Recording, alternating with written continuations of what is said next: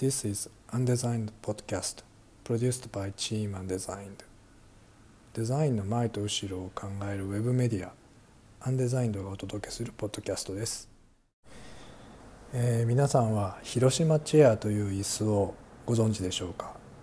深澤直人さんがデザインしたこの椅子は、まあ、現代日本のデザインを、えー広く世界に知らしめるですね。非常にこうお重要なアイテム製品になりました。で実はこの椅子を製造しているのが広島にある丸二木工という会社です、えー今日はあ代表取締役会長の山中武様に、えー来ていただいて、まあ、広島チェアとそして広島チェアができるまでに、えー取り組んできた。その一つ前のですね、えー当時非常にエポックメイキングだった、えープロジェクトネクストマルニプロジェクトについて語っていただきました、まあ、どのようないきさつがあってどのどのような苦労があったのか、えー少しお話をいただいてますのでぜひお聞きくださいあのちょっとメールでお話ししたあのはい。アンデザインドってちょっと最近やっおお、あ、見ました、見ました。はいはい。それで今のこのカーサブルータスのですとかあ、山中さんがだから戻ってこられたのがはい。会社戻ってきたのは今日の話の中でもあるし、2001年。2001年はい。はいえでそこからじゃあそのネクストマルニができたのが2004え年2004年にプロジェクトを立ち上げて、はいローンチしたのが2005年ですね。じゃあその帰ってこられてからそのはいこれをやっぱり僕はもうその当時は広島のはい。マルニっていう家具を作ってる会社が、はい。こんな世界のデザイナーとこうはい組んでプロジェクトを、はい。これ突然だったんですよね突然だと思いは。はい、だからすごい突然ですよ。すごい衝撃で。あそれそうですね。えでもう当時をすごく今も思い出すんですけど、えはい。これのなんだろう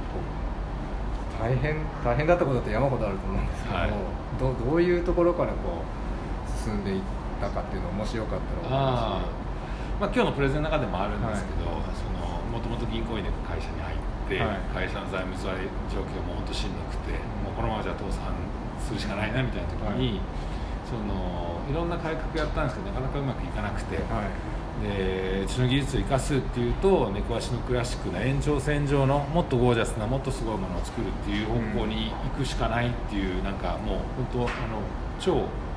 左脳人間というか、はい。論理で考えるとそれしかないっていう中で、はい。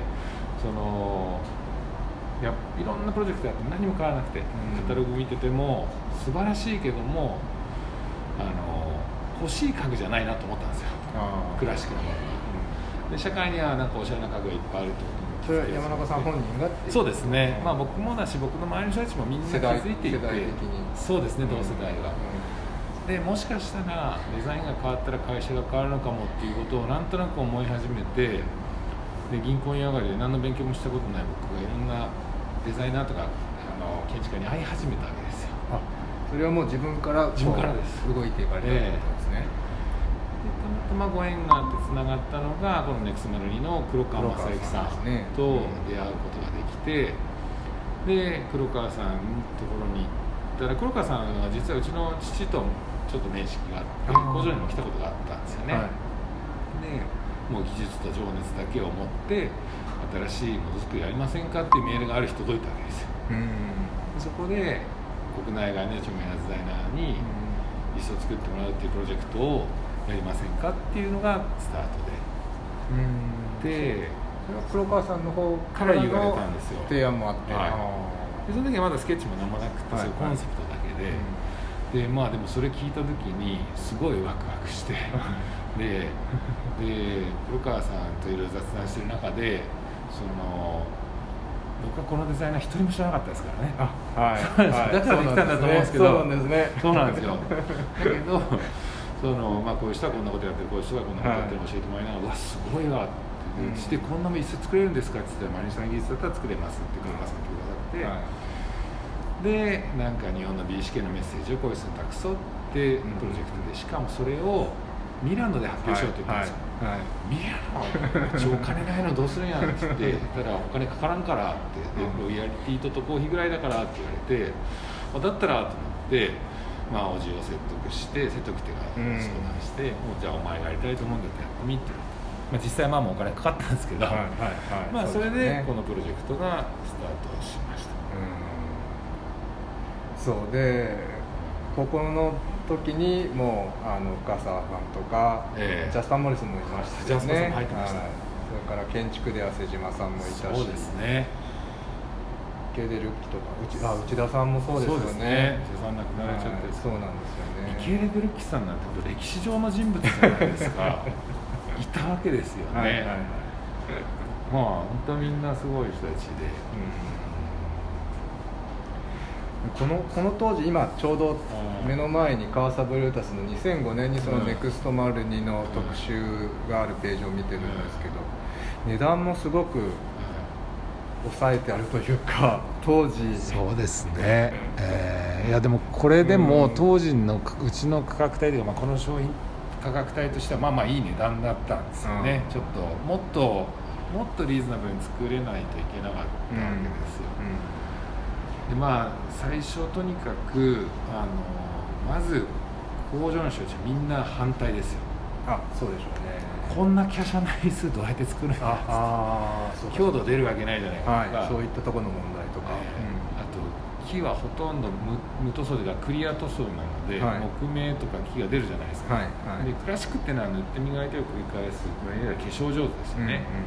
もう欠点ばっかりで B 剤ばっかり出てしまってお前それどうするんよって言われて。でまあそれでちょっと言い訳がましく黒いシリーズを出したりしたんですけど、はいはい出ましたねこの後にね ブラックのシリーズなんですけどまあそんないろいろ言われながらでもだんだんだんだんなんかですねあのちゃんたちこういうのを作ってみって言われたらで僕が一個だけ言ったのはもうとにかくデザイナーの言う通り作ってくれと、はい。で、あのうちの技術力全部使ってうん。少々難しいことやってもいいからやってくれって言ったらなんかだんだん燃えたんでしょうね、はいはいはい。だこんなものができたんですよ。うん。なんですけども問題はもう全部ものすごい難しいんですよ。はい。作ることさえで工場のラインに流れないんですよ、でそれで値段はこれもっと安くしなきゃいけないんですけど高く高くついたしラインアウトばっかりで、で結果ほとんど売れなかったんですよ。うん。話題にはなった話題やなた。だものすごい可能性を感じました、うん。もうデザインで大きく会社変わるんじゃないかっていう実感が本当にミラノ持ってって、びっくりするぐらい多くの人たちが見に来てくれたりとかあったんで。じゃあそこから、まあ、この中でジャスパーさんと深澤さんっていうのがもっとコアになって今の広島とかそうですね。そういうシリーズにつながったっていうことですよね。3年間やったんですよ。12名のデザイナーと1人1脚ずつ、はい。最初はこういうあのサイドチェア、はい。メスやアームチェアで最後ラウンジチェアまで行ったんですけど。そうですね、でしんどいわけですよ商品開発で12人と同時にやるわけですから、はい。でしかも商品のなんだろうクオリティというか、うん。練り度が足りないみたいな感じもあって強度は弱いしっていうので結構いろんな問題も出てきて。で誰か一人としっかり